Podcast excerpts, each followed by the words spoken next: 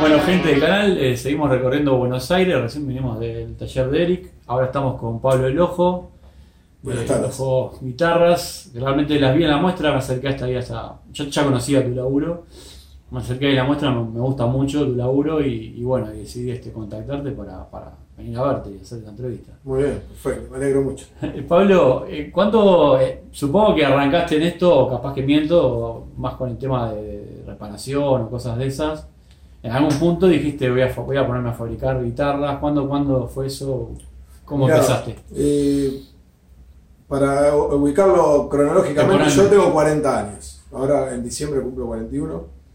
Yo arranqué de, de chico a hacer eh, guitarritas. Me gusta siempre el trabajo con madera, me gustó siempre. Eh, acá hay un banco de, que está atrás de cámara, que es un banco carpintero que era de mi abuelo. Sí, Estaba, ubicado en la oficinita del taller donde recibo a la gente. Cuando construí el taller acá, lo metí acá. En ese, en ese banco hice guitarras miniaturas. claro. Con 15 años hacía guitarritas en miniatura, porque imagínate, hace 25 años internet no existía. Claro. Había dos luthiers acá en la zona. claro. eh, uno, en realidad. Eh, Para ponerme al tanto de la zona que estamos, porque Estamos en Avellaneda. Avellaneda. Esto es eh, zona sur de la provincia de Buenos Aires, a unos minutos del obelisco. Estamos está. cerquita. Eh, y no, no había información de nada. Entonces agarraba, me acuerdo, las, las revistas Guitar o cualquier revista que tenga alguna guitarra grande o la, le sacaba fotocopia y las ampliaba y a raíz de eso la pasaba una madera, un pedacito de, Claro. de, de pino de pino y hacía y la tallaba y hacía las guitarras en miniatura, cada vez me salían mejor. Después empecé a trabajar eh, y fue como que dejé un poco. Eh, amigos, mu- siempre con, con la música, yo tocaba, toco la guitarra, siempre, siempre atado a la música, toda la vida, con bandas. Y después a los veintipico, otra vez como que me pintó otra vez. Y ya había más información, ya existía internet y bueno, me, volví a meter, ya con la base que tenía de trabajar la madera, eh, hice un curso con Ariel Santanera en 2009, 2009, 2008, no me acuerdo. Y nada, terminé el curso y ya tenía la guitarra lista antes de terminar el curso. Algo que a él le asombró porque nadie lo hacía. Pero empezó a tener muchas energías. yo porque para- tenía mucha energía, mucha gana y tenía ya. Yo hacía eh, pedazos de madera que nunca terminaron de ser, de ser guitarras, pero eh, era muy loco, pedazos de madera por todos lados y todo con dos escofinas, un Sí, pedazo sí. de lija y, y un Claro. Nada más, no existía absolutamente más nada. para mí. Era mucho más tiempo para poder hacer algo. ¿no? Claro, y ahí conocí, eh, eh, con, con Ariel conocí más, más de cerca y más de lleno el- el- el- lo que es la lutería y, lo- y los instrumentos. Claro. Terminé el curso, yo trabajaba en, en una empresa eh, relacionada a la venta de mangueras industriales, era vendedor. Eh, mi mujer trabajaba conmigo, trabajábamos juntos ahí, nos conocimos ahí. Y bueno, nada, decidimos, decidí dejar de trabajar ahí y dedicarme así, de, de- dedicarme a la lutería. Tenía dos amigos que me habían encargado guitarra, que son con los que uno siempre arranca. Ahí va. Tenías dos guitarras vendidas Claro. Chiquito y Vila, dos, dos conocidos. Y nada, ya tenía ahí. Ya estaba manejando Mercado Libre, ya había puesto el aviso en Mercado Libre, entonces mientras trabajaba allá, trabajaba más con Mercado Libre que para la empresa. Entonces, y después venía, terminaba de trabajar allá a las 6 de la tarde y a las 6 y media estaba acá. Tenía el Claro. taller acá, donde era mi habitación. Y nada, bueno, llegó un momento que ese ritmo no se aguanta más, porque No. hasta, Hasta donde. hasta las cualquier hora, después llegaba a mi casa, comía, a dormir, al otro día a trabajar, así todo el día, hasta que llegó un momento que dije, basta, y ahí arranqué. Claro. Me encontré un lunes en el taller a las 10 de la mañana, ¿Y ahora qué, qué hacer. ¿Qué hacemos ahora? Claro, ¿y ahora qué hacemos? Bueno, y ahí arranqué de a poco. De a poco, pero dándole duro, duro, duro. Y ahí arranqué a construir guitarras. Voy por el número, la número 107. Es un disparate. eh, desde el 2010, supongamos. Desde el 2010 hasta hoy, 107 guitarras. Un montón de guitarras. Sí, y bueno, vamos bien. Vamos bien, Genial. Contame con respecto a las maderas que, que estás usando. Estás, estás haciendo, por lo que vi yo, es una cosa que me llamó mucho la atención, es muchos modelos distintos. O sea, tenés mucha variedad, eh, Sí. diversificaste mucho el tema. de- Sí, yo como, eh, como todos, ¿no? Arrancamos haciendo réplicas de Stratocaster, Telecaster. Obvio. He hecho Explorer, que la tengo dentro de mi catálogo, la Explorer, porque es uno de mis modelos favoritos. Y, y la puse dentro de, de- de mi, de mi catálogo con la guitarra que le hice a Sebastián Coria, el violero de Orcas, Sí, que quería una Explorer, quería una Explorer, yo le había hecho una Jane Hetfield, que se la regalé. Entonces hice el, el clavijero que diseñé yo. Darle un toque ahí. Darle un toque personal, pero sigue siendo una Explorer. claro. Eh, La hago porque realmente me gusta. claro. Ahora voy a hacer una Flying B con la misma pala. Ahí está. Rubén Martínez, el guitarrista de Iorio. Eh, y esas dos van a quedar dentro del catálogo. Pero después Stratos, Tele, todo eso ya dejé de hacer, pero al poco tiempo de arrancar. Diseñé mi primer modelo, no sé si al año y medio ya de trabajar de esto. claro. Y lo, y lo llevé a, a la realidad, del papel a la realidad. Yo dibujo, no uso AutoCAD, todo esa- eh, lo que es computación, todo eso no, no tengo idea. Dibujo y chao. el- Dibujo, lámina arriba de acá y ahí arranco a dibujar sobre algún modelo siempre como para tener la referencia, las medidas y ahí empiezo a dibujar. Claro. Y capaz que estoy más dibujando un modelo que construyéndolo después, porque después Claro. la técnica uno ya la tiene un poco aceitada y, y se construye rápido. De ese modelo que vos dibujás, que que tenés en la mente, cuando lo llevas a la práctica, ¿qué, qué pasa? O sea, te- lo- ¿Tal cual o ahí te das cuenta que hay algo que hay que No, está muy bueno, quedó muy bueno. Eh, obviamente agarré un pedazo de caoba pesada que yo tenía que no iba a usar para un cliente. Eh, cosas que, que sabía que no iba a usar para el cliente, la usé Claro. en ese modelo.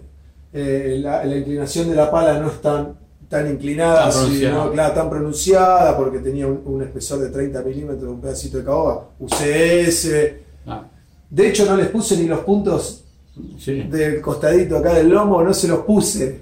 Y un día se- le presté la guitarra a Ariel Pozo, él me la pide. eh, Miguel Mateos tocaba en la Casa Rosada, en la Casa de Ah. Gobierno de Argentina, que le iban a Sí. entregar un premio, una distinción. Y Ariel me la pide y tocó con todas cosas nacionales. Eso está bueno. Ariel Pozo es un gran Sí, músico, eh, un gran. Sí. empuja mucho lo que es la Sí, industria yo lo, nacional. lo- lo- sigo. Sí. sí, sí, Y bueno, muy me pidió y tocó. Claro, y no tenía los puntitos de arriba y en- se dio cuenta en el medio del show. Y ya era. Y me dice, te tuve que insultar mientras tocaba. Me decía, Claro. y digo, yo dije, ¿qué pasó? Bueno, era por eso. Le faltaban los Le puntitos. faltaban los puntitos, pero y nunca se los puse, está ahí. Y- Y la han tocado porque es la guitarra mía, entonces la tienen, está siempre acá y la han tocado infinidades de músicos. Claro. Eh, amateur, profesionales, principiantes, de todo, De todo- todo. todos han tocado esa guitarra. Siempre estuvo en las exposiciones. Eh, ese fue mi primer modelo y ahí arranqué. Después hice la misma con tapa, la Rosa T. Ahí va. Después eh, modifiqué un poco y hice una semihueca. Y ahí como que empezó la, la carrera, ya empezó Claro. a funcionar solo. Era como que de repente miraba así, me imaginaba, la miraba y me la imaginaba diferente y ya iba, dibujaba y me salía otro modelo. O sea, te empezaron a surgir los modelos, de, eh, Sí, dibujos de la mente sí, y sí, viajabas ahí. Sí. Eh, Alejandro Bruce, eh, dueño de las púas Apix. Él le, le diseñó a Ariel Pozo las Rosa APS, la 1 y la 2. Me gustó, le puse mi pala, obviamente, me gustó el diseño porque iba dentro de lo que... Claro. Fue un trabajo en conjunto entre los tres. Quedó buenísimo el modelo y es un modelo que hoy sigo haciendo. Ese no lo diseñé yo, Claro. lo diseñó Alejandro para Ariel. Y bueno, yo lo llevé a la realidad. Está genial. Es un modelo que me encanta, está buenísimo. Eh, bueno, y después salieron hasta una ergonómica. eh, Vi sí, hasta, hasta una. Llegué a ver una guitarra de dos mástiles. hice dos de dos mástiles para Walter Sí. Giardino. Yo trabajo para Walter Giardino hace unos 5 años, va a ser ahora. Eh, también recomendado por Alejandro Furcade de Archie, Claro. que Walter le pidió, por favor, si conocía a un luthier con ganas de trabajar.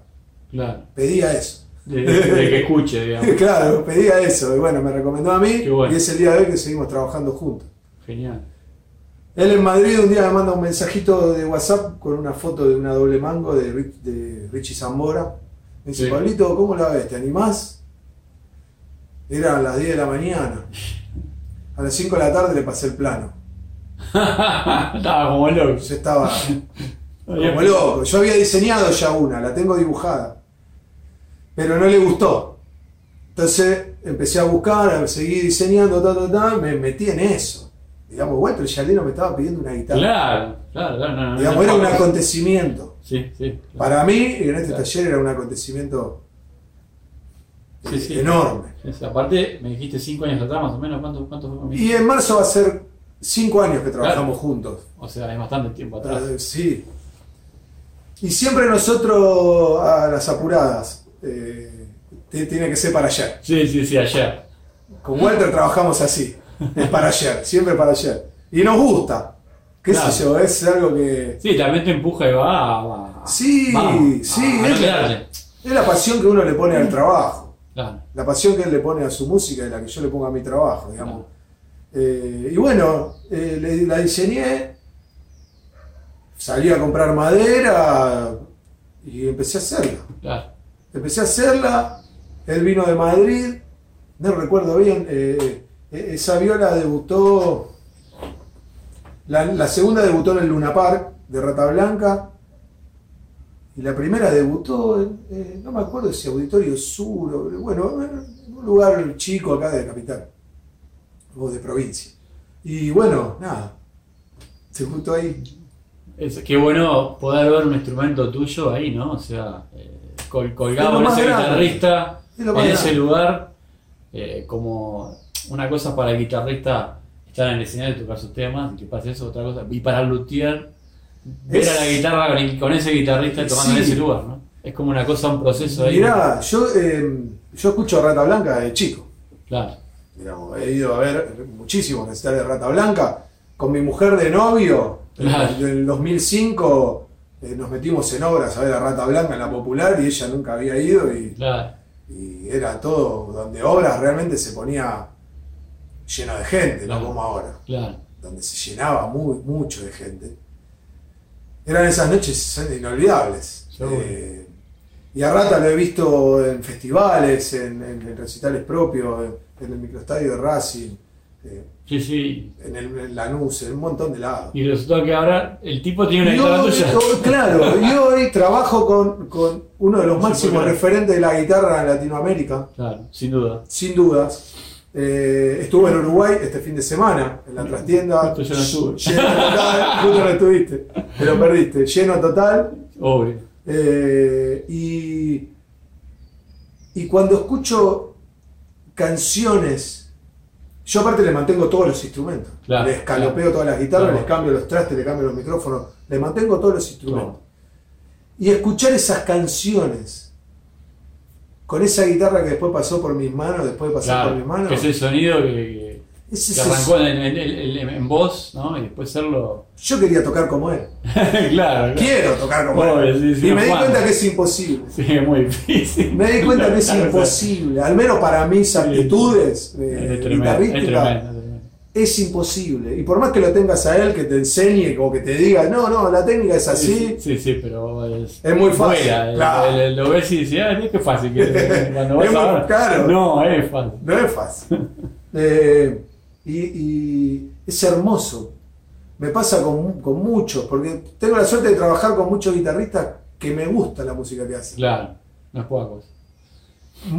Con la mayoría, me gusta, Claro. me, me gustan las pelotas, me gusta el Ciro y los persas, los piojos. Claro. Eh, trabajo con Miki de Los Piojos, el bajista de Los Piojos, que tocan la que faltaba.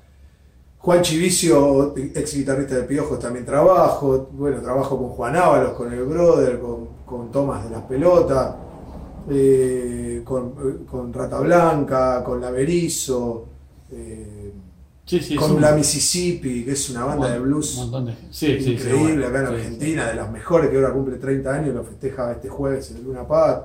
Eh, muchísimas bandas. Orcas, el Tano Romano de Malón, de Hermética, Ahora estoy trabajando con los guitarristas de Ricardo Diorio. Sí, me Eh, contás.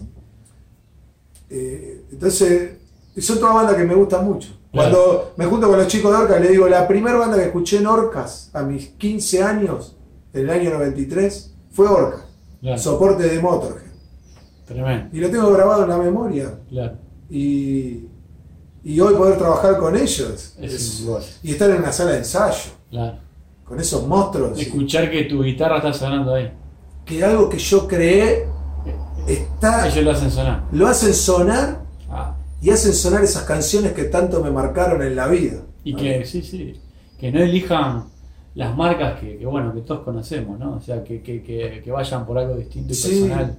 Sí, eso. Que se pueda hacer con buena calidad. O sea, que. que Lógico. que- que- que- chao, ¿qué, qué tanto? Acá se puede hacer, todo se puede hacer. Claro. Depende de quién, cómo lo haga y. Exacto. ¿no? Porque yo siempre digo y le digo a mis alumnos, yo tengo una escuela de lutería hace 5 años y, Sí, sí, sí. Que, y- y más de 100 egresados. Y, y siempre le digo a los chicos, yo les voy a pasar todas las herramientas necesarias para que ustedes puedan ser mejor que yo, claro. claro. mejor que cualquier otro.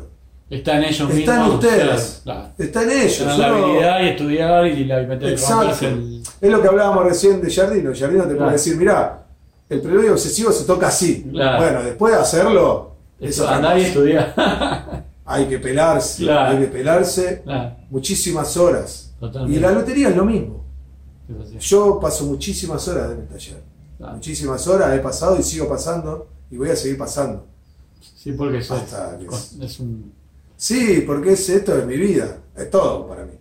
Es mi familia y la lotería. es- Está genial que haya llegado a eso. Vamos a, vamos a hablar ahora de- del tema maderas y vamos a Sí. empezar a desarmar tu, tu guitarra, eh, digamos, en, en- en palabras y después vamos, obviamente, a ver. Bueno. Me hablaste de, de maderas, Pablo. Sí. eh, contame que ¿Qué uso? vos vas y vos vas a buscar madera. ¿Qué, qué- cómo elegís? ¿Qué, qué es lo que pasa ahí? Mirá, ¿Qué yo probé muchas, en toda mi carrera probé muchas maderas nacionales, importadas, y me quedo con las que todos conocemos. Construyo con caoba, caoba boliviana. Caoba boliviano. En Es lo una más- época construía con la africana, pero es muy pesada. ¿La caoba boliviana es la más parecida a la de Honduras? Sí, Sí. claro, la más, la más parecida. Exacto. Es liviana, es, es esta, por ejemplo. Sí, sí, sí, sí. Esta, Ahí se ve perfecto. ¿sí? Esta es caoba boliviana, mango y cuerpo. Ahí está. Entonces, eh, los mangos los hago de maple o de caoba. Ahí va. Sí, estábamos hablando ya con, con, con, con otros luthier, eh, que como que, por ejemplo, el maple seguro es, eh, bueno, la caoba también, es insustituible. No, no- Insustituible. No, no hay No un- existe. ni siquiera un sucedáneo similar. Es como un ser humano, claro, no existe uno igual. irreemplazable. Irreemplazable. Un ser humano es irreemplazable en ciertas cosas. Sí, sí, estamos, En un estamos de trabajo acuerdo. no. Estamos de acuerdo. En un trabajo no, pero en lo emotivo, en lo eh, en la clase de, de- de ser humano que es y todo eso, eso es irrepetible. Y el maple. Y el maple lo mismo. eh, pasa eso. Pasa de ser una caoba también. sí, sí, tienen una personalidad que, que es. Pero ¿de dónde viene esa personalidad? Claro. Esa personalidad es la que nos inculcó Gibson y Fender. claro. Y la gente por eso. Nosotros Como- escuchamos discos Claro. donde se escucha la caoba y el maple. Claro, como se escucha el Greenback o el B30 O el lo que B30, sea, o el Plexi o Marshall o lo que. Ahí. Exacto, Entonces, cuando uno se va de, se corre de eso, es donde los instrumentos, sí, están muy lindos, pero, Pero- siempre hay un pero. claro. Pero el tono, pero el brillo, Hay algo que muy no, brillosa, está, hay algo desbalanceado. claro. Entonces, yo aprendí a, a eso Sí, y aprendí a usar eh, esas maderas. claro. Y decidí solo usar esas maderas, porque son las que rinden. Yo las otras las he usado. Y me ha pasado eso. He hecho mangos laminados en mi comienzo que no tienen tono. Claro. Digamos, un timbre tiene más tono que esa guitarra. claro, Y, y tenía micrófonos buenísimos. claro. Y Pero si la guitarra no proyecta, mueble no, no, no proyecta ese, no hay micrófono ahí. no hay micrófono que suene bien. Eh, entonces, uso eso, nada más que eso. Después para los cuerpos uso caoba Sí, Guindo, que es una madera nacional. Sí, que, que es, eh, que es un- una cosa casi idéntica al alda. Es muy parecida, es muy parecida. Yo la agarro y, y bueno, hago un estrato o una tele y realmente está buena y suena como... Y aparte, al ser de acá, al ser de acá, vos tenés algún acceso relativamente fácil y podés seleccionar quizás con otra. Sí, exacto. Exacto. Por ejemplo, las dos doble mangos son de cuerpo de guindo. Claro. Claro. Son de cuerpo de guindo. Ahí vas a sacar después una foto al pedazo de doble mango que está allá. Sin duda, vamos a ver. eh, y lo vas a poner en esta parte de la entrevista. Sí, sí. obvio, obvio. sí. Eh, eh, y es un es guindo, es una madera nacional que es hermosa. Sí. fácil de trabajar. Después, eh, una madera eh, que uso para las tapas, Las tapas, sí. ya, para lo que es estrato tele, de mis modelos que son similares a esa, uso guindo. Claro. Para lo que es más tirando al spol, eh, semihuecas o, o PRS, uso caoba. Y después uso Rosewood, Indian Rosewood en las trasteras, Bolivian Rosewood. Contame la diferencia entre, entre esa- esa- es- esas dos selecciones. de- Eh, tiene un poquito menos de poro el, el Bolivian Rosewood. Ah. Es espectacular. Este es Indian. Es un poco más clarito. Al tener menos poro, le hace un poquito más. A ver, voy a hacer un disparate. Mirá. La tira más hacia el ébano, hacia algo más duro. Sí, pero, Pero el ébano, no, el ébano suena diferente. No, hablé, claro, hablaba Son parecidos. entre los dos Rosewood. Para mí son muy similares. Son muy similares. Sí, hay que tener un oído muy fino. claro, ahí ya está Yo- muy fin. ¿Sabes que No me meto. ¿Viste en esas cosas así Sí, muy, ya, eh, muy de, de- de- de propio de cada oído? sí, sí, porque la doble alma es que le cambia el sonido de la guitarra. Esa boludez. Que el, que el tensor simple o el Sí. tensor doble. Ahí ya no vamos al carajo. Porque es incomprobable. Claro, claro. Los mismos que, que- que dicen eso, después no lo pueden. No hay forma de comprobarlo. claro. Si la madera es única e irrepetible en su misma especie, digamos, Va a haber más diferencia entre dos diapasones de palo de rosa que si le puse sí, un. Claro. quizás, sí, claro. Porque es, Eh, vienen de algo que está vivo. Sí hay diferencia entre un mango de maple y un mango de caoba. Sí, no, Uh, ni hablar. Pero ya la trastera o la tapa, la tapa sí. de una maciza finita, la verdad es que No, no, no, no. Aparte, digamos que nosotros queremos comparar. Yo siempre digo, cuando hay que comparar, hay que comparar en el instante. Desenchufo yo esta guitarra y enchufo otra y toco lo mismo. De una, seguro. Tocar lo mismo, dame. Eso tiene que ser así. Y el mismo guitarrista. Sí, Ahí se nota la diferencia de los instrumentos. claro. Muy finitas, muy, muy sensibles. Ahí es donde se nota.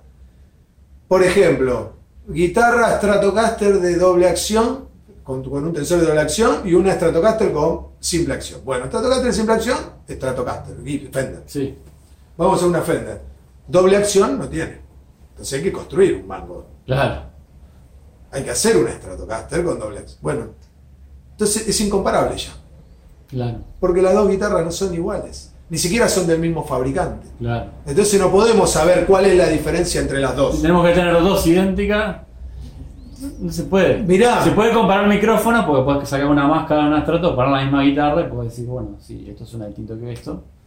Pero a ese Es, nivel, con es la incomparable. es imposible. Es, es imposible hoy probar una guitarra y probar mañana otra y querer compararlas. Claro. ¿Quién se acuerda? Esos detalles, no. Esos detalles es imposible. Y la mayor cantidad de. La mayor diferencia en los audios están los pedales y los amplificadores. Em, ¿Qué opinas de, de- de- del Pau Ferro ahora como alternativa que, que- que- que se está trabajando?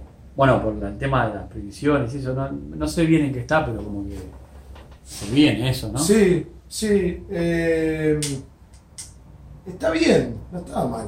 No es lo mismo. Eh, es símil.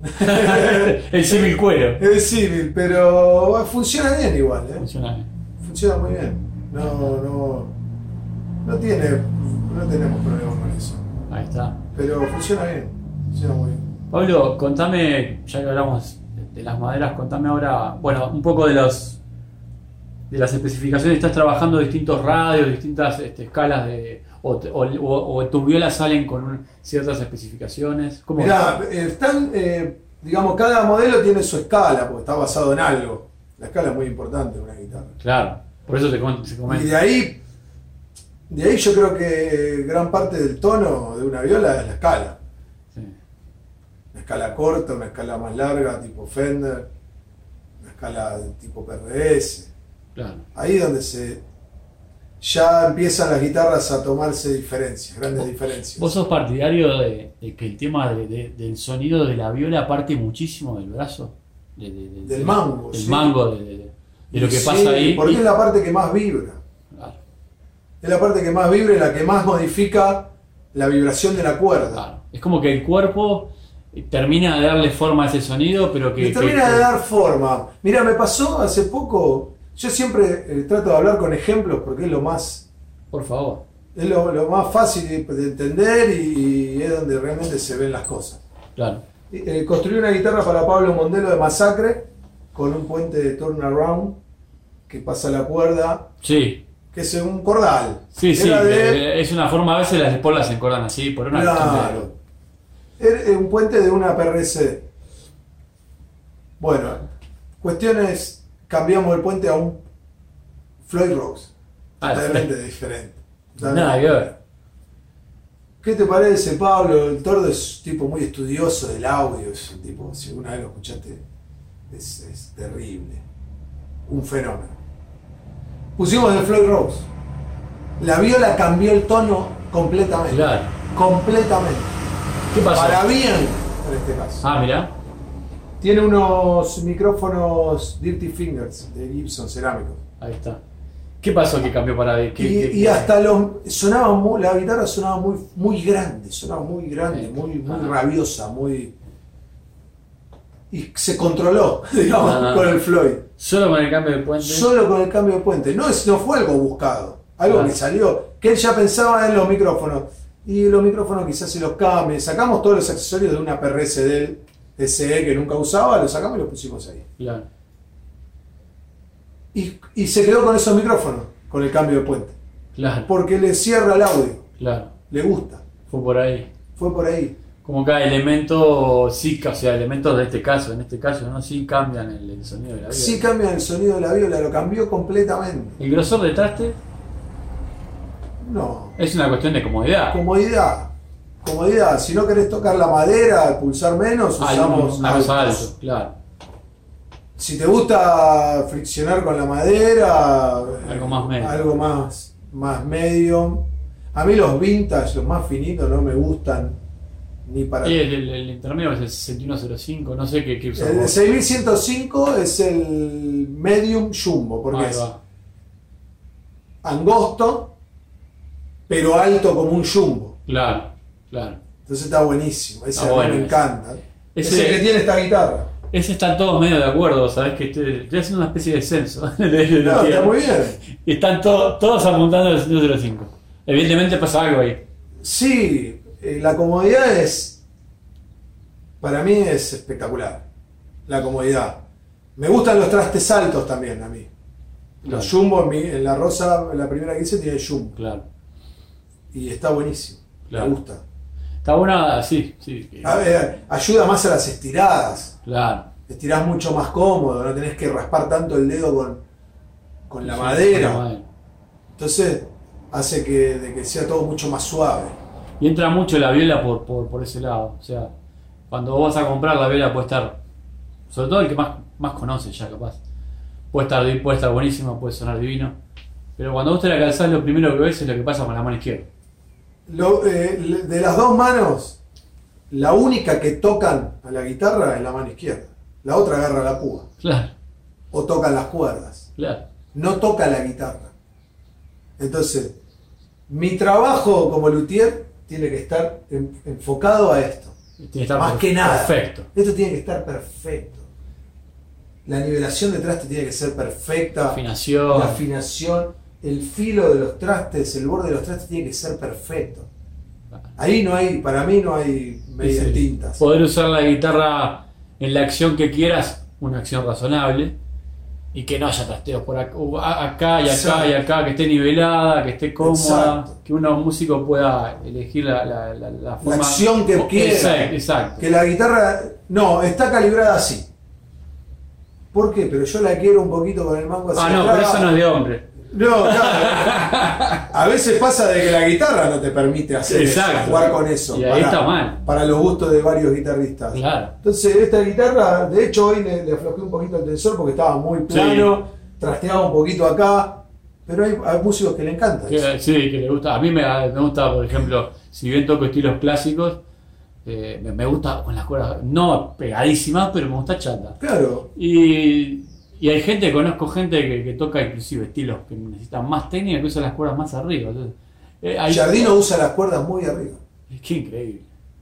Porque si no, no suenan. Claro, claro. Usa 0.8 en mi bemol. Claro, claro, no, claro. sí, sí. Si vos la ponés baja, No, 08 no mi, suena. 08 mi bemol baja es imposible. no suena. Entonces sí o sí tiene que estar en una acción media alta. Claro, claro. Y media alta el instrumento rinde de otra manera. Sí, la, la cuerda El audio hace, es otro. hace un batido y el traste lo va a frenar. El traste que viene lo va a Lo frenar. frena. En- eh, cuando tenés una acción, que es la que yo llamo correcta, ¿no? Por, por poner un parámetro en el medio, decir, bueno, esto es lo medio. Después podés bajar o subir, pero esto es lo medio.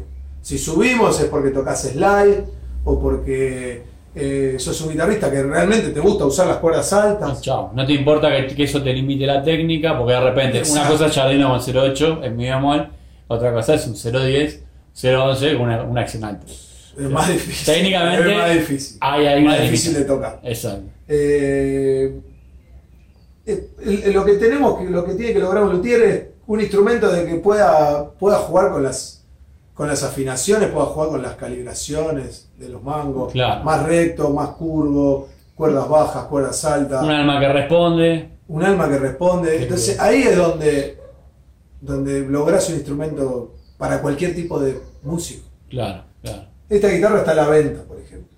Sí. Si vos me decís, bueno, Pablo, yo me la llevo, pero quiero que la acción quede más baja como me gusta a mí, listo. La probamos. Dame, dame media claro. horita y la dejamos como vos querés. Claro. La probás y ahí ves. Y ahí que ves. Si te gustó. Si te gusta, te la llevás. bueno, claro. Bueno, pasan con, con estas guitarras. Claro. ¿viste? Eh, trato de que pase eso. Sí, está bueno, eh, estoy hablando de ese tema, o sea, que, que cuando vos haces cosas de este estilo, de tratar de que esa guitarra sea realmente lo que el músico esperaba y que se, que se quede ahí vivo, ¿no? Sí, es. Mirá, las guitarras se mueven una vez que estás, uno termina de construirla, el calor, el clima, la tensión de las cuerdas, todo hace que hasta que la viola se estabilice. Claro, Se dé cuenta de que la madera se transformó en guitarra. claro, Y ahí se estabilice y quede así, no para siempre, pero los Sí. cambios climáticos todas las guitarras sufren. claro. Ahí hay que calibrar, volver a calibrarlas. Pero me pasó una vez que con Juan Ábalos hicimos la, la que hoy es una de sus violas más tocadas en vivo, la, la Rosa Argenta S, Sí, con Sambars, Bixby. Sí. Eh, la terminé, él tocaba un, no recuerdo si viernes o sábado. Creo que tocaba el sábado. Yo la termino viernes, media mañana. como loco está. Tomo con el mate. La terminé. Queríamos que suene el, Vélez de Ciro y los persas. De, yo no me acuerdo si fue el año pasado o del otro. Eh, la termino. Juan, desesperado más que yo. Pablito, ¿cómo hacemos? Eh. Bueno, vemos cómo él, no sé, a las 11 de la noche, 12 de la noche volvía a, a la casa, ¿viste? Una cosa de loco. Y terminó eh, Esteban, que es uno de los chicos que trabaja conmigo, exalumno mío, me dice, ah, verdad que yo se la llevo. No recuerdo si la llevó él o se la metí en un remis. No, se la metí en un remis. un loco. Para que el loco toque al otro día Qué en Vélez. Un show de dos horas y media. Claro, Se la metí en un remis de confianza de un tipo que trabajo siempre. Le digo, Luisito, llevásela acá, tocale timbre, te va a pagar el viaje. Bueno, listo. La tenía posibilidad de él de probarla al otro día antes de que den puerta en Vélez. Bueno, la cosa es que él llegó, ya habían probado sonido, todo, ¿no? el día anterior. Llegó y no pudo probarla. Entonces me dice, voy a armar un set donde meto a la guitarra en dos temas claro. para ver qué onda, la voy a probar en vivo. Y tengo otra lista donde. Esa es la lista de dos temas por si la viola no funciona bien. Claro. Y tengo otra lista donde si mis expectativas me, me Sí. cumplen mis expectativas, la voy a usar más temas. La guitarra no tenía ni las tapas de atrás de plástico que cubren los No, controles. me muero. Claro, claro. claro. Imagínate. A Yo platea con mi mujer, mirando el show. ¿Qué- ¿Cuándo? Creo que tercer tema, tercer y cuarto tema toca la lojo. Vamos, vamos, sale Juancito, toca, suena bárbaro, bárbara. Siento que no se desafina en el fragor del show. Sí, es sí. muy difícil. pero el, el sonido de la viola. Tratás de buscarlo, ¿viste? Lo busco, bueno, todo bien. Deja de tocar esa guitarra y poner al sexto tema la vuelve a agarrar. Significaba de que le había gustado. Claro, que se había quedado Yo, afinada y yo en la platea digo, bueno, se fue a la lista de tema 2, no en la que usaba dos temitas nada más. En el solo de antes y después, se va a la lengua, le da el Bixby, una guitarra recién terminada, Ah. dándole a la palanca Al como una bestia, ha sido Bixby. Juan la tiene atada, es uno de los Sí. mejores guitarristas acá en Argentina, lejos. Y rompe la primera cuerda Uh, que yo no lo noto. Deja la guitarra, agarra otra, toca. Después me contó que le dijo a Uli, el asistente de él, le dice, ¿ya está? Le dice, como que ya rompiste cuerda, listo, la dejamos ahí. No, cambiásele la no, cuerda ya. me dijo, cambiala. Y a los par de temas salió otra vez con esa viola. qué. Y fue un test bastante riesgoso y, Y vos saliste. y yo salí con una alegría, después nos mandamos mensajes, nos llamamos por teléfono, él estaba feliz. Claro. De hecho, para muestra música le pido esa viola y no me la da. Porque él tenía show en, en Claro. no sé si Mendoza, tenía que viajar y, y me dice, no, te doy la negrita, la otra que hicimos después. Claro. Porque esta, bueno, está. está. bien. Es mejor que esté en un escenario que en una exposición sin decir Obvio, nada. obvio, obvio. Así que eh, se la llevó de gira. Qué más. Me ha pasado vivir esas cosas. Y los músicos son kamikazes, son kamikazes como yo. Y está bueno, porque es la forma, ¿no? O sea, Es la forma. y él me decía, qué mejor, ya debutó, listo. Ya está. Ya está. Esta viola está buenísimo. está buenísima. Si, si es el mejor test. Obvio. En El- un el ensayo- En vivo, Y el vivo. el vivo es. Me pasó con ensayo está Jardino. bueno, pero cuando vas al en vivo pasa con los es- y con las violas. Claro, me pasó con Jardino con la doble mango. Yo se la llevo, me acordé. Es, lo hicimos en el Teatro Ópera La Plata. Sí. Eh, le llevo la doble mango, en la prueba tocan dos millones de canciones con la guitarra, en, el- en la prueba de sonido. Venían de tres meses de, de parate, de vacaciones, y arrancaron justo ahí. Ensayaron ahí, en la prueba de sonido. Claro. Yo pensé que no iba a tocar la, la doble mango. Y pasan un tema que se llama Ella, de Rata 7. Lo pasan dos veces ahí. Y él, es un tema lento, y él decide tocarlo con esa viola. Tremendo.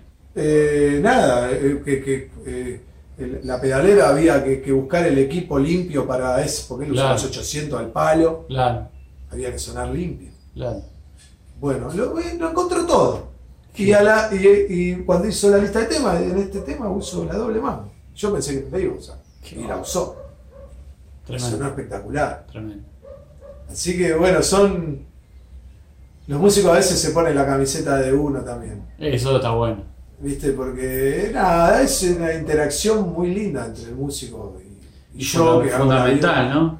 Porque Es- el músico está buscando algo distinto y, y para él, y vos se lo, se lo podés hacer, Sí. no es algo de serie.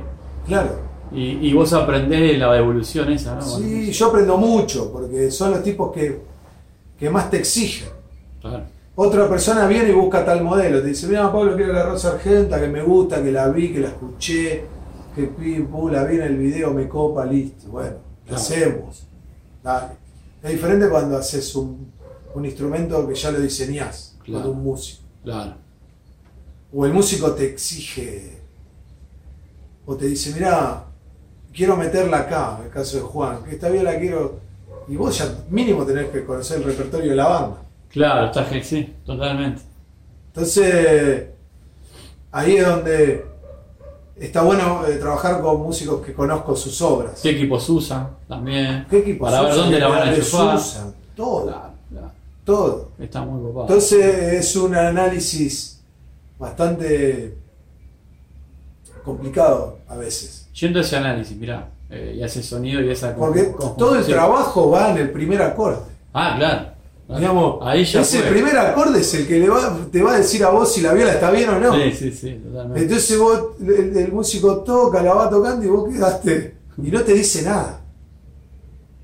Y vos estás ahí, le gusta, no le gusta, te estás comiendo las uñas, le Sí, gusta, no sí. le gusta, qué onda. Y de repente, che, está buenísimo. Está buenísimo. Ah, listo. Ay, ahí es como una tranquilidad que invade al cuerpo, ¿viste? Claro, y ahí, claro. bueno, dejamos, dijimos, bueno, hicimos bien el trabajo. Claro, Y eso, y eso es lo que, eso es la experiencia que uno tiene que tomar todo el tiempo. claro. ¿Qué es lo que te hace, te hace para el próximo eh, ya tomártelo de otra manera o ya con esa misma experiencia y así vas sumando experiencia. La experiencia es lo máximo, Fundamental. es fundamental para el músico y para el luthier. Pablo, estamos hablando de eso, de, de la conjunción de, bueno, músico, instrumento, pedales, equipo, ¿no? Hay un sonido ahí. Sí. Y que la vela se, se- la pienses o se adapte a ese sonido. ¿Qué, cómo, cómo, cómo ves el tema de los micrófonos? ¿Lo, lo ves con el músico? ¿Según qué equipos tiene? ¿Cómo, ¿Qué micros estás usando? ¿Qué, qué, ah, ¿Varías mucho? ¿Qué está Mirá, pasando eh, depende. Es, el público se divide en dos. El tipo que realmente busca algo para él, para encajarlo en, en tal lugar, en tales canciones, en tal tema, ¿sí? Y está el- la persona, el músico que viene a buscar el modelo de viola. Claro, entiendo. A mí me gusta la Rosa DC multifoil que hiciste, bueno, Con los micros ¿Querés que vienen una? Bueno, ¿qué me, qué me recomendás? Micrófono, yo toco rock, JB y 59 de Seymour Duncan.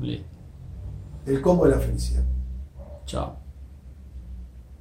¿Podemos buscar de empresas nacionales algo símil? Sí.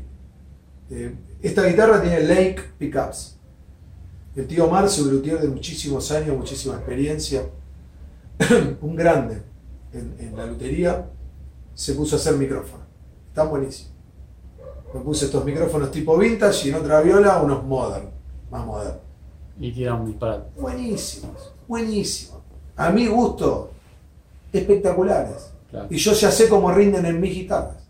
Claro, claro. Entonces yo ya sé que este va perfecto en unas semihuecas y en guitarras sólidas de caoba, que en los modern van Ya está. perfecto. Perfecto. Sabes que esa combinación va y bueno. Va y la puedo recomendar. Claro, Eh, entonces trabajamos de, de- de- diferente manera. ese es el público general que, que te pide el modelo y listo. El modelo, decís, listo, Esto quiero, funciona. claro, quiero, so- toco rock, he escuchado demos o discos o EPs de pibes con su banda Claro, para, para yo ubicarme en el, en el lugar de donde tiene que encajar la viola. claro. ¿No tenés un, un EP, algo de, de lo que tocas? Y me lo pasan, o por, o por, por mail o lo Claro. que sea, y lo escucho, porque me interesa saber qué es lo que toca. Sí, a mí me pasa mucho que me dicen, che, este, tengo esta viola, ¿qué micros me recomendás? No. Yo digo, bueno, necesito unos más parámetros, porque Claro. con ese parámetro no, no. No, yo Eh, de no. hecho no recomiendo más micrófonos. Claro, Vos me preguntás, me mandás un mensaje por cualquier red social o WhatsApp. me- Pablo, ¿qué micrófono me recomendás? Tengo una Epiphone Les Paul. No te recomiendo nada. claro, qué buena esa. No te recomiendo Ese nada. por lo menos mentalmente sano. Te, eh, te voy a recomendar marcas. Claro, Seymour Duncan Di Marcio, DS Pickups, Nacional Argentino, sí. Lake Pickups. Elegí ahí el modelo que vos quieras. Esas cuatro empresas tienen una calidad superior. Ahora vos elegís lo que vos más te gusta. Claro. Porque el. Si no, después me, te va a decir, pero ¿qué me recomendaste de tal modelo? Y, No, y bueno, no, y Pablo, No- no yo estoy toco heavy metal y, y- y le recomendé una Nico 2 Pro, que también sí, pero bueno, ponele, qué sé Sí, yo. le- O, o toco jazz y le recomendé un como, Invada. como, como si Angus Young tocara con, un un micropuff, ¿no? Y sacara tremendo sonido. No tiene un micro de bobinado de 20k, les aviso, Exacto. Exacto. El puff lo llevas para donde vos querés. Ah. el 59. Tienen que recordar que tienen los- controles en el equipo. que hay algo que se llama Ahí- volumen y ganancia. Ahí está el, el, el shape del audio, Claro. en los equipos, en los parlantes, en cómo ecualizar, en los pedales. El micro sobrebobinado está genial, pero para muchos procesos, porque si no estás matando lo que hiciste con el instrumento. Con el mueble, exacto. Lo estás matando. Es como que le pongas 10 kilos de, laca encima.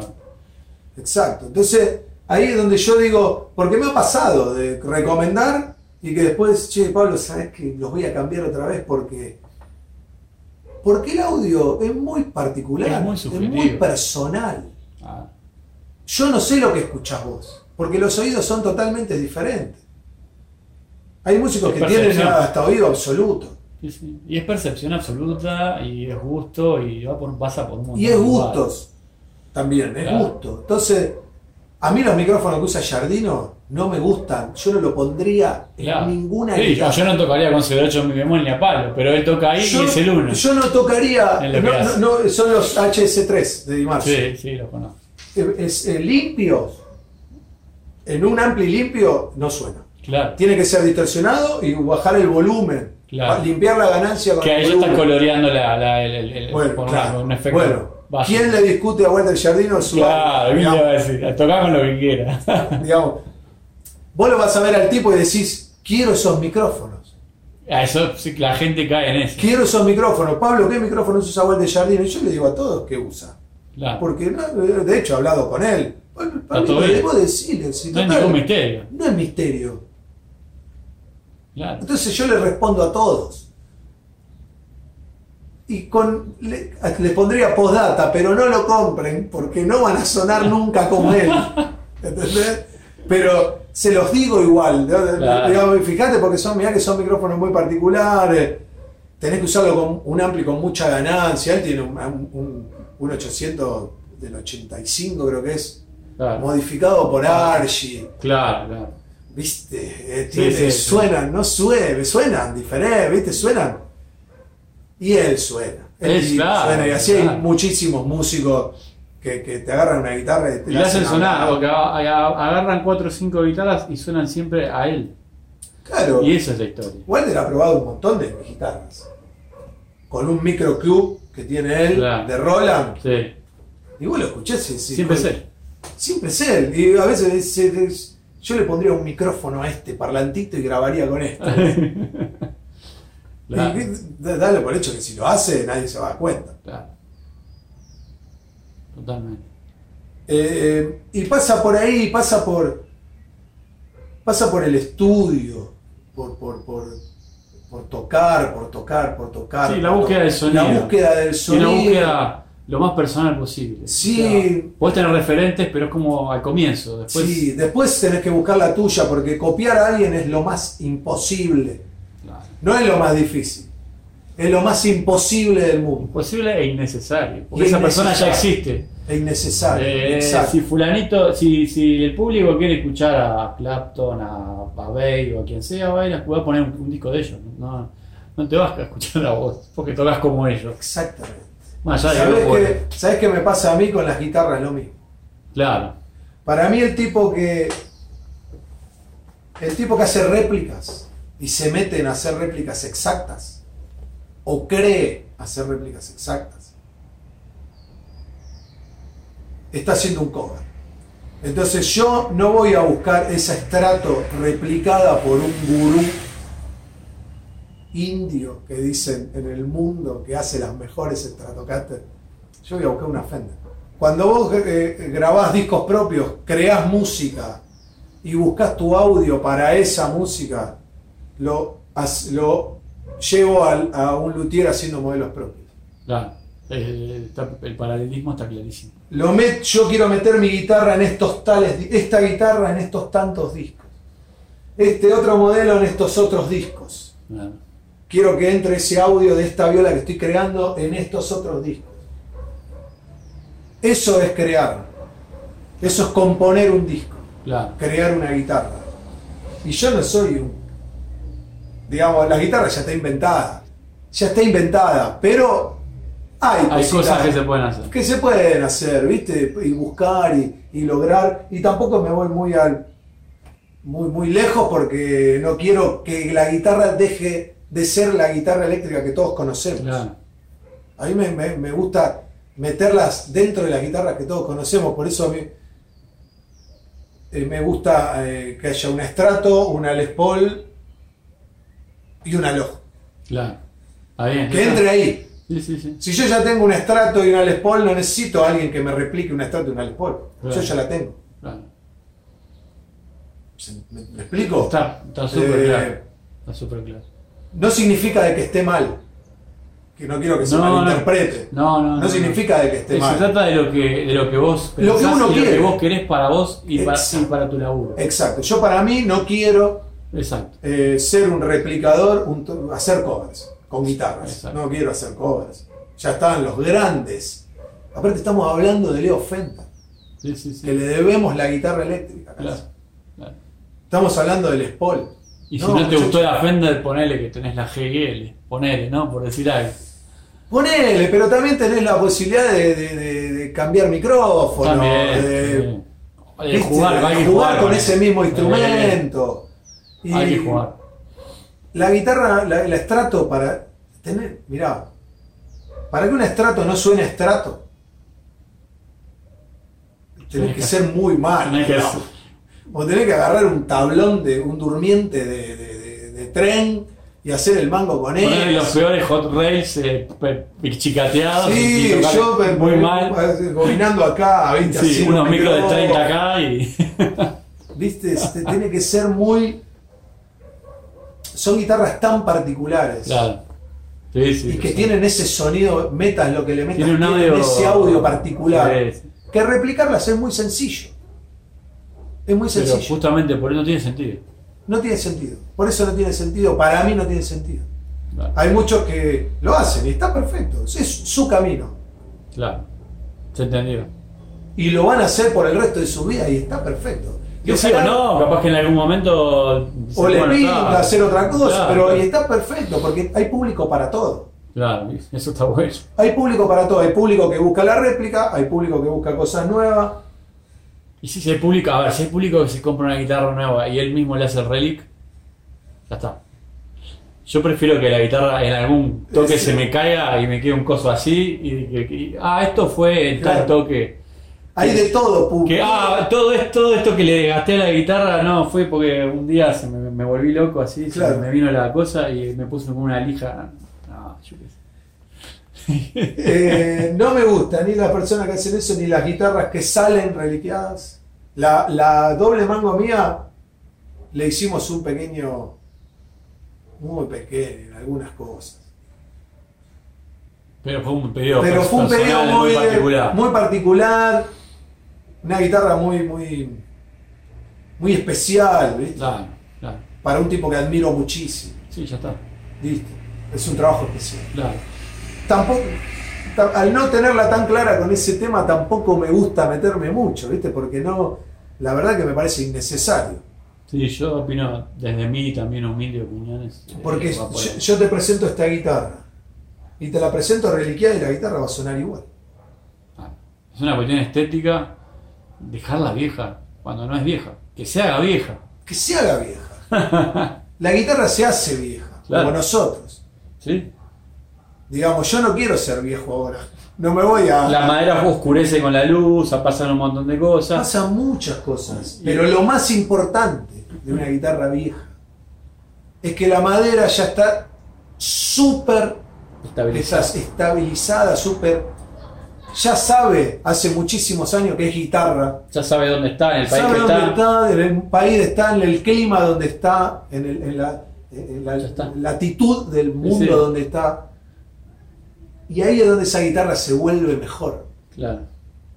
Entonces, eso es lo, eso es el relic en una guitarra Sí. para mí. Está bueno este, este concepto. No rasparla acá porque el codo, claro, raspa acá, acá, a ver. Vamos a hacerle. Le doy con el. O para que quede igual a la del fulanito, o al bajo de Jaco Claro, Pastor, o a la guitarra de Bob. claro, Innecesario. No, nunca va a ser la guitarra de innecesario. Bob. Y, no, y, y- y mucha gente se piensa de que compra esa guitarra y que está teniendo una guitarra del 60. Del 60. Claro, porque la... la, la... sí, sí. Y no, No, no, no. y no. Y cuando agarras una del 60, 50 y pico, he tenido la suerte de tenerlas, suenan muy bien, siguen siendo una Stratocaster. Eh, y donde más cambia es en el tacto del mango. Ahí Sí. es donde hay algo diferente. O sea, ahí se nota la vejez. Después, claro, después A- el resto. Me pasa lo mismo. El audio. Yo he agarrado guitarras muy viejas que no me ha gustado el audio, pero Claro. vamos a lo que es personal, ¿no? Porque Claro. antes hablábamos de que el audio es muy personal. Entonces, podés ag- agarrar la guitarra. Te, te digo lo mismo la- con la guitarra de vuelta, te digo que a mí no me gusta cómo suena. Yo Claro. Me siento a tocar, pero no me gusta cómo suena. Claro. Si me llegan a, me van a escuchar. Todo. Me van a decir, este, Todo. este chabón no le gusta. No me gusta. No, no, la no guitarra, me siento cómodo. la guitarra de él. Mirá, si tengo una guitarra de Giardino y una Strat, una Strato de Fender o lo que sea, no voy a agarrar la de Giardino. No la voy a agarrar para tocar porque Está, es está personalizada, tan, está tan personalizada que no, no, no es eh, lo, lo que a mí me gusta para tocar. claro, claro. Sí para verla, sí para escucharlo a él, con esa guitarra. Pero no- entonces he visto muchas violas que no. El instrumento toma valor cuando lo toca un músico. Totalmente. Y sí. El instrumento se hace viejo cuando pasa el tiempo. El instrumento eh, se reliquea arriba del escenario, Claro. en un ensayo. Yo no voy a tirar un cuerpo de una viola por la escalera. Claro. No. Es un accidente. Claro. Listo, es, un. nada. Claro.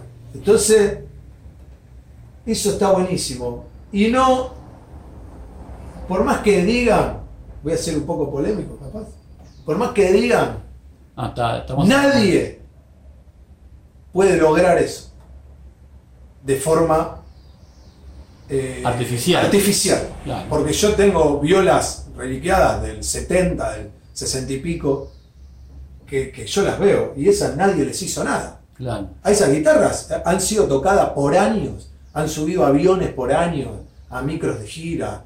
Y el relic está ahí. Claro, el tipo que la toca las, las tira por el piso. la- la- bueno, esa guitarra, ahí está el relic. Y yo agarro otra de alguien que, que- que puede ser un fenómeno haciendo eso y las miro. Y no, no. Es lo mismo. Pero por lejos, Claro. por lejos, digamos. No, eh, y no le encuentro sentido, listo. no le encuentro sentido a, a hacer eso. Para mí el instrumento es nuevo. Un instrumento es nuevo y tiene que entregarse nuevo. Y chao. Inmaculado. Perfecto. Sí, estoy de acuerdo. Digamos, hay algunos que hasta desgastan los trastes. No, claro. Decir, flaco, me estás entregando una guitarra que yo tengo que entrastar. Digamos, Claro. Lo primero que tengo que hacer es llevarla a otro luthier y que me la entraste. Sí, sí, o poner cosas oxidadas. Por favor, quiero que, quiero- que calibre bien. Puentes que- oxidados, resortes oxidados. eh, Bueno, a mí, a mí me ha pasado de clientes que le digo, vos mirá que estos tornillos están tan oxidados que en la próxima sacada se te puede quebrar. El tornillo se te queda adentro y hay que hacer un trabajo que no está bueno. Vamos a hacer un cambio. No, que eso es así, este. Y no hablamos de viola. la originalidad. No hablamos de una viola que saca Sí, 10 mil dólares, no estamos hablando de una viola. sí, sí, sí. Y yo digo, bueno, está bien. Bueno, ese es lo que, lo que pasa. A veces la gente piensa que cambiar un puente pierde el- la originalidad de la guitarra y no. Y no, Digamos, a los autos hay que cambiarle los frenos porque llega un momento que no frenan. claro. Y vamos, vamos a ir para ahí ahora. Los puentes de las violas hay que cambiarlos en algún momento pues se oxidan. Ya no, no la No silleta corta cuerda está oxidada, el tornillo no se puede mover. Claro. Hay que cambiar, muchachos. No, Cuando la guitarra ya no se puede calibrar porque hay impedimentos del hardware. Hay que cambiar. Hay que cambiar potes. A veces están sucios, se limpian, pero a, la semana vuelven otra vez. Chao, cambiar. Hay que cambiar. No, porque estos potes son. Eh, No sé qué cosa. horno de- Me los traje de Estados Unidos. Sí, sí, son de. Flaco, es un pote. claro. Sube y baja. Y listo. Chao. Es el, eh, el pote indicado. Claro. El valor indicado. Y chao. Punto. El, el Una buena marca que, que Una buena sepas que- marca, que no te va a hacer que te va a durar, que no va a hacer ruido. Pero es una resistencia variable, Exactamente. digamos. No tiene secreto. No, no. Muchos preguntan, ¿cambia el tono de la guitarra? Sí, es la pregunta del millón. Una pregunta del millón. No, te cambias si cambias el valor del pote, pero a consecuencias de perder rango, tener cierto. Exactamente. Exactamente. Eh, hay muchos músicos que usan solo el volumen, no usan el tono, porque no lo usan, entonces directamente lo eliminan. Y el micro te va a sonar un poco más brillante, Un poquito más brillante. obviamente. No te va a cambiar el No tono. te, de la no, claro, no vas a hacer. Hoy, hoy sos single master y mañana No, no, sos por eh, favor. Gary Moore. No, no, no, no, porque me, me enloquece esa pregunta de los potes. No, porque el pote que no sé qué, le digo, no. Hay mucho mito. Claro. Muchísimo mito. La idea es matarlo, ¿viste? La idea es matar, la idea es que no se enrosquen. Un instrumento tiene que ser cómodo para tocar. Claro, a veces Después el audio lo llevas vos con tu equipamiento donde vos quieras. te viene con un instrumento nuevo X, marca, no sé, intermedia gama media con potes alfa, supongamos. Y ya te quieren cambiar todo, no quiero cambiar todo, Google, poner todo CTS, no sé qué, y llave, Yaler, esto, el otro, Switchcraft. Mil Yo digo, pará, pará, esperá que se te ponga mal esto. Y lo cambiamos. Claro. Ahora está cumpliendo la función. Lógico. No te va a cambiar el tono de la No. te va a cambiar el tono. Es muy, muy. Es mucho Google eso, mucho. Es mucho foro. Mucho foro enfermo. ¿viste? Mucho foro. Sí, sí. Foro guitarrístico. Porque el capacitor, el no sé cuánto. El capacitor es un filtro que va hacia tierra a medida que vos empezás a usarlo. Generalmente nadie lo usa. Muy poca gente le saca, le Claro. empieza a sacar tono Claro. Y yo digo, ¿y qué? ¿Le querés comprar un capacitor que no sé cuántos dólares, que más el envío, más los impuestos? Vos estás. No sé. Por lo menos en Uruguay que pasa eso y no se consigue, ¿no? Claro. Que el Orange Drop, que el coso, que RS. que- Me parece una Es una demencia. demencia. Ponete a estudiar. Es una demencia. Sí. Eh, Pero bueno, Yo he hecho muchas cosas de ese tipo, pero porque el cliente lo quiere. Claro. Entonces el tipo viene con todo. Pablo, quiero el, el circuito de Jimmy Page, el circuito. Sí, sí, o, el- o el, o el vintage, el Spol, Sí. y ahí cambias todo el cableado, bueno, en realidad es algo relativamente básico, pero sí, vos decís, pero mirá que el tono, La guitarra cambié el parlante del equipo, mejoré el parlante del equipo. La guitarra es la misma. Claro, claro, claro. La guitarra es la misma. La guitarra es el. Sí hay mucha diferencia entre guitarras, pero yo te cambio a ciegas, ¿no? Sí, Supongamos. Micrófono del puente de una estrato y una tele. Ponele, ¿no? Para tirar algo. Con un débil. Tocas las dos a ciegas, ¿no? Yo toco un riff, pipi, toco con la otra tele. pum. Quizás notes una pequeña diferencia. A ciegas. Ahora yo te cambio el débil por un Mesabugui. suerte. Ahí, suerte. Ahí es donde está el. el- O una orange, o- lo- cualquier equipo que se te ocurra. Ahí es, do- ahí es donde está la diferencia del audio. Claro. Sí, sí. Ahora si probamos una Strato y una del Spol, uh, oh, Ah, sí, bueno, sí, sí, lo- ya estamos. Juguemos entre, entre viola símil. claro, claro, claro. Ahí es donde, viste, vos decís, Donde cambian las cosas. donde cambian las cosas, cambian el equipo. Claro. ¿Qué, ferretería estás usando y qué, qué marcas de cosas, potenciómetros? eh, ¿qué, qué es lo que a vos te resultó? Esto está bueno, voy a usar esto. Mira, eh, potes eh, uso eh, alfa. después rajes en puentes y perilla, goto. Goto. Que es dentro de accesible Y bueno. y bueno. Y bueno, después ya eh, muchos eh, clientes ya le ponen Schaller, puente Schaller. eh, Sí. por ejemplo, cuando es Bixby, tiene que ser Bixby. Siempre le digo, tiene que ser Bixby. Claro, no sí, sale sí. mucha bueno, pero tiene que ser Bixby, no me traigas algo Son terribles. porque es lo peor Hay violas hay que, que vienen de fábrica, de marca, procedencias capaz que asiáticas. Ujú. Hay una particular que tengo en la cabeza, que viene con Bixby y que directamente no, se desafina la viola inclusive si no sabe Bixby. Claro, sí, sí, Es sí. una enfermedad. Sí, sí. Haces un bending y ya estás en Ya está desafinado, sí, y bueno, A veces eh, le voy a cambiar el flow a la guitarra, Jagger. Sí, Porque después tenés problemas. totalmente. Te ahorras un mango, pero después tenés el problema. Después lo Che, tenés ahí y no lo usás. Sí. Así que uso eso, ¿Usas estoy poniendo cejillas de grafito Bien. puro. Mirá. Buenísimo. No voy a dar el secreto. No, no, no. Sí, es grafito, listo. Es, es grafito, grafito. Grafito, puro. grafito. Eh, No tranca nada ahí. no se traba absolutamente nada ahí. Cejilla de grafito, hueso. eh, pero estoy poniendo grafito a todo A full. y funciona perfecto. ¿Y, cla- y clavijas? Goto, Goto también, todo goto. todo goto, Bien. todo goto. Se adapta perfecto a, lo- a las necesidades. de- Sí, de sí, la verdad que sí. Y después, bueno, cuando encaramos la construcción con un cliente, yo le doy las opciones. Claro. Goto, Sperser, Schaller. Vos elegís. Exacto. Todo es de buena calidad. Cada una tiene su, su, Su particularidad. Sí. La locking, el ratio de la Schaller es muy preciso. El la Schaller es muy preciso. Bueno, depende de cada Pero uno. igual, cada es a gusto personal. Yo siempre le digo, Son no, clavija, la clavija no desafina. Claro. La clavija hay que poner bien las cuerdas, bien trabadas.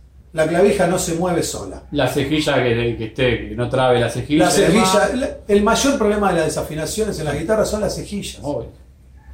No en, guitarra- guitarras donde, donde inclusive las cuerdas salen muy abiertas. muy abiertas, en las Les Paules, en las Epiphone Les Paules. Ah. oh, es terrible. Tremendo. He hecho muchísimas cejillas de hueso. Yo también, si para el Spol le veo eso es que es, la vedette, o sea, me viene en una- un porcentaje de 10 de Spol y de estrato me viene porque si se me rompió, porque la gente no, me- no me, no me consulta, pero el, el Spol todo el tiempo, Claro. cambio, cambio, Sí, sí, sí. y realmente mejora. Sí. Le haces, le haces un buen calado a la cejilla Mejora mucho, mejora mucho. y, y mejora. Mejora mucho. Hay que hacerlo un poquito más abierto de lo normal. Claro. Si la cuerda es 17, ponele 18. Y si no, Claro. ponele 19. Sí, sí, para que no, no trabe, para no que no trabe, que tenga un jueguito. Total, la cuerda siempre se va a alojar a donde la lleva la inclinación. Claro, Siempre se va a alojar ahí. claro. Es un arte también tallar la ceja. Sí. y es, eh, es una forma, digamos, una cejilla mala. Te estropea la te mejor estropea guitarra. La mejor guitarra, sí. Te estropea la mejor guitarra. ¿qué- ¿Por qué? ¿Pero por qué esta guitarra sale 4 mil dólares? Ah, ah. Y cling, y escuchás que se traba sí. la Y puerta, salta- y no vuelve. La tercera salta de golpe. Claro, y bueno, está en la cejilla. Claro. Y la gente no lo puede creer. me- te viene con la guitarra, no, la Gibson, no sé cuánto, 3 mil dólares. Ahora dice- mira la cejilla plástico, listo. Claro. Cambiá. Y te dice, ¿cómo puede ser? Y le digo, "Y- no, bueno, no yo sé". trabajo, le hago mantenimiento a los instrumentos de Pato Sardelli de Herman, Mm, cantante y guitarrista de Herman. Bueno, al hermano Guido también, ¿no? Todo. Y todas sus Les Paules tienen cejilla de hueso. Claro. Todas. La primera vez que me trajo una guitarra, tra- eh, trabajé con él en un Luna Par, recomendación de Jardino. Eh, después me trajo las violas, bueno, charlamos y, y acordamos con poner cejillas de hueso, todas. Claro.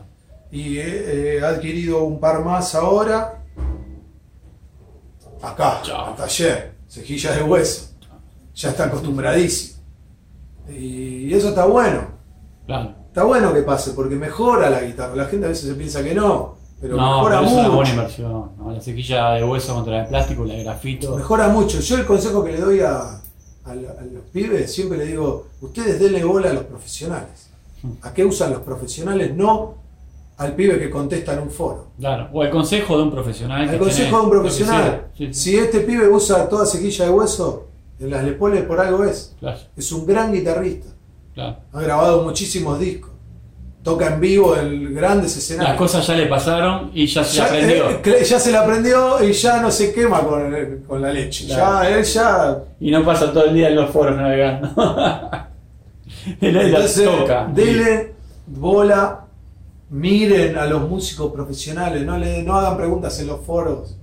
Sí, que aparte responde uno y otro y Que otro, y el otro que se no sabe quién al responde. otro. Claro, que no sabe quién responde Sí. y cuando te diste cuenta se están puteando entre todos. Todo, no, y nadie te respondió en una pregunta, nadie dijo nada. No aprendiste absolutamente nada. y no aprendiste nada. Sí, ¿Qué pasó? Perdiste tiempo. Exacto, Valioso de estudio. totalmente. Valioso de estudio. Entonces, ahí es donde hacen los músicos la diferencia. En el estudio. En el estudio. sí. En estudiar. Las horas frente a la computadora para un músico no sirven. No. Sirve. llenarse de, llenarse de mitos, que estamos, bueno, que Llenarse de mitos, llenarse de partituras También, bajarse partitura. 100 metros y no terminar uno. y no terminar uno. El, el consejo más sano para un guitarrista es que estudien y Totalmente. que enfoquen, se enfoquen en los profesionales, en qué usan los profesionales, cómo lo usan. Y que- el Pato, sabes que tiene un audio muy, está muy bueno el audio que tiene. JSM 800, un overdrive, un afinador y un wow. Ya está. Nada más. Es feliz. Debe tener, tiene algún chorus ahí que entra por loop. Está, pero. Eso, eso. Eso es lo que usan todos. Cada vez menos. Eso es lo que usan todos. Claro. Cada vez se achican más. Eh, el audio del rock es así. Es eso. Es eso. Es básicamente eso. No hay otra cosa. Totalmente de acuerdo. Vamos a, a ver alguna de tus violas, Pablo. Dale. Bueno, muy bien, Pablo. Contame qué tenemos acá. Bueno, este es el modelo. Se llama Rosa Sur. Sí. Aclaro que, porque muchos me preguntan, Rosa es el nombre de mi abuela. Ah, bien. Que nunca vio una de mis creaciones terminadas. Eh, entonces Claro. le puse a la primera el nombre de ella y después Rosa algo. Esta es- en este caso es la Rosa Sur. Qué genial. Eh, es una escala 25 pulgadas y media, con cuerpo de guindo, mango de maple, trastera de rosewood y los micrófonos eh, colocados exactamente en el, en el lugar de un Stratocaster. Con Exacto. el, con el mismo circuito, un trémolo. Y suena, es otro cuerpo, y suena bastante símil a una... Estábamos hablando que hay- había un test de tu viola ya hecho. en- Sí. Ta, Entonces lo que vamos a hacer, porque todo el mundo salta, ah, pero hablan mucho y no prueban la guitarra.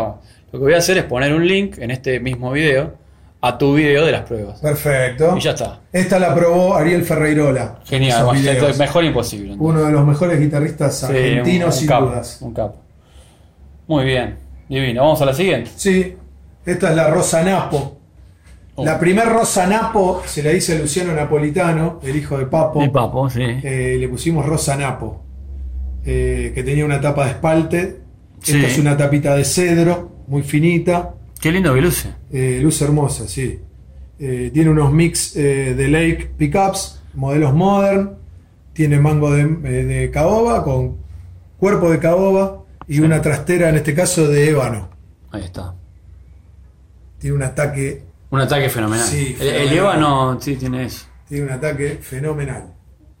Está muy bueno. Y es la misma silueta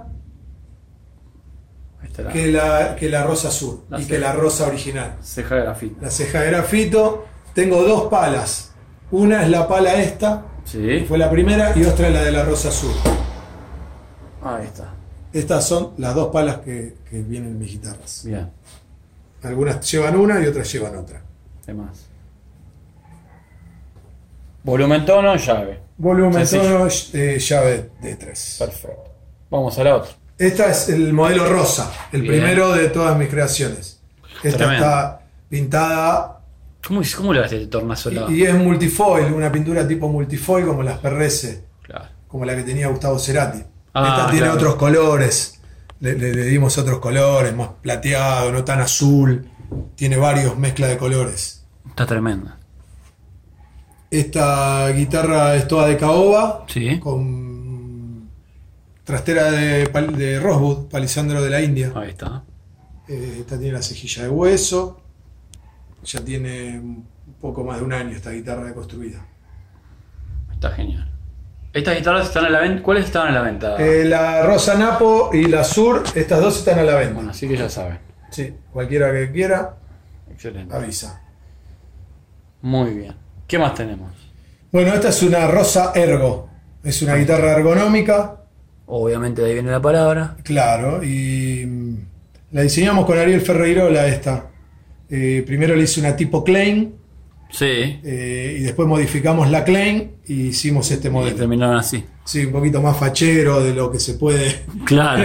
decir De- fachero en este tipo de Claro, guitarra, obvio, ¿no? es una guitarra er- ergonómica. Es una guitarra ergonómica que lo que menos importa es la facha. Exacto, tiene que sonar y tiene que ser que cómoda. sonar, cómoda sobre todo. Hedley, una tapa de maple impecable. Sí, el, el- el- increíble. la tapa de maple está, está tremenda, ahí se ve. Es eh, terrible. Divino. Y me dijiste. Es un mango de maple de 24 trastes, escala 25 y medio. Mirá, es una escala 25 y medio. Sí. Con cejilla de grafito y diapasón de rosewood. Ahí está. Es un cuerpo ahuecado. Lindo Rosewood. Es ahuecado. Ah, es ahuecado. Sí. La tele mía es Tapa de ahuecada. sí. maple.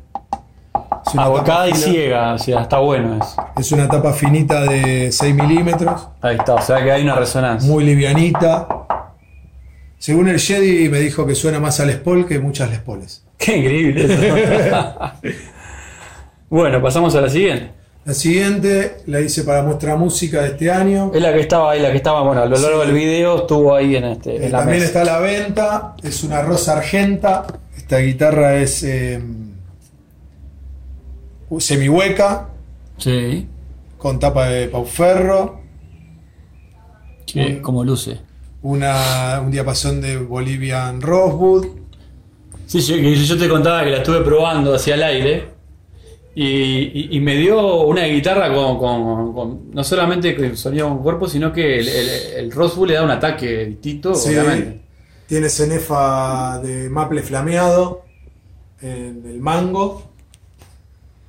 Cenefa en el cuerpo, en el Sí, sí, mástil, sí. en la pala y la cenefita A ver de si la podemos mostrar. Pero ahí se ve. Bueno, es maple flameado. Es maple flameado la, la cenefa, lo, Sí. lo que sea el binding ahí la, del brazo y está. Excelente. Maple flameado. Y la que viene, Esto, ¿Qué micros carga esta me dijiste? esa viola tiene Lake Pickups, Lake Pickups. eh, con cover de níquel. eh, Sí, tipo vintage, sí, tipo puff. El níquel es otra cosa. Suena Tremendo. ah, es terrible. Y esta es una rosa de C. Ahí está. Rosa de C le puse DC de doble cuerno. Ah, Porque fue bien. la primera que hice de dos cuernos. Claro, Entonces le puse DC, doble cuerno. ahí va. Toda maciza de caoba, mango y cuerpo. O doble cataway para el que se quiere poner muy fino. Claro, claro, somos argentinos. Claro, claro. Argentino y uruguayo. Claro, exacto. Hablamos doble cuerno. Y tiene una- un diapasón de rojo. Ahí está, que se nota, está, está precioso. Y la terminación de la, la pintura, ¿no? O sea, Sí, un acabado tipo multifoil. muy cuidado. Tiene puente Wilkinson, BC100, clavija Goto Ah. y mix Seymour Duncan. Ahí va. El, el puente Wilkinson, una vez que queda ajustado, es, es tremendo. Sí. El tema es que tenés que aflojar todo, tomarte un trabajo un poquito más de tiempo, pero después de que te lo tomaste y lo hiciste, está bárbaro. Queda muy bien. Sí, sí, sí. Queda muy bien. Son muy recomendables. Genial. Sí. Así que bueno, todas estas guitarras, ahora vamos a poner el, el link, las van a poder escuchar en, en los test que ya fueron hechos. Y vamos a poner el link ahí arriba en el, en el video. Sí, así pueden ver todo. Exacto. Excelente, Pablo. Eh, bueno, no sé, creo que hemos hecho un recorrido tremendo ya. o sea, Sí. Un montón sí, de temas. Faltan algunos modelos. pero bueno, no tengo. claro, Justo claro. tengo estas que son de clientes que me las prestaron para muestra música. Claro. Y la van a retirar esta semana. Claro, que, claro. eh, tengo la suerte de tenerlas acá. Si Claro. no, iba a tener solo las que tengo a la venta. Claro. Pero No, pero excelente. sí, tenemos la suerte de tener varias hoy. Este, Pablo, muchísimas gracias por, por abrirnos el- la puerta del taller y bueno, mostrarnos tu laburo y hablar de, de todos estos temas que están buenos, bajar mitos, bueno, hablar un montón de cosas, una charla larga. Sí, fue larga. súper interesante. Estuvo bien, estuvo bien. Estuvo genial. Sí, sí, sí. Así que bueno, Bueno, gracias Pablo. por la visita, espero la hayas pasado bien. Y bueno, saludos a toda la gente que ve esto. Y que quede de todos lados. Siempre Sí. me escriben de todos lados. buenísimo. Y que quiera hacer preguntas o lo que sea, me escribe a las redes sociales: Instagram, Facebook, Vamos a linkear Eh, eso. Todo Lojo Guitars o Pablo Lojo Luthier. Eh, me buscan ahí, me mandan mensajitos e interactuamos por ahí. Perfecto. Pablo, muchas gracias. eh. Gracias, saludos. Gente, nos vemos en la próxima de, bueno, la gira por Buenos Aires. Ya a esta altura, una tradición. Hace 10 días que estoy acá, haciendo videos. Seguimos esta semana y ya nos volvemos a Montevideo. Muy Un bien. abrazo a todos.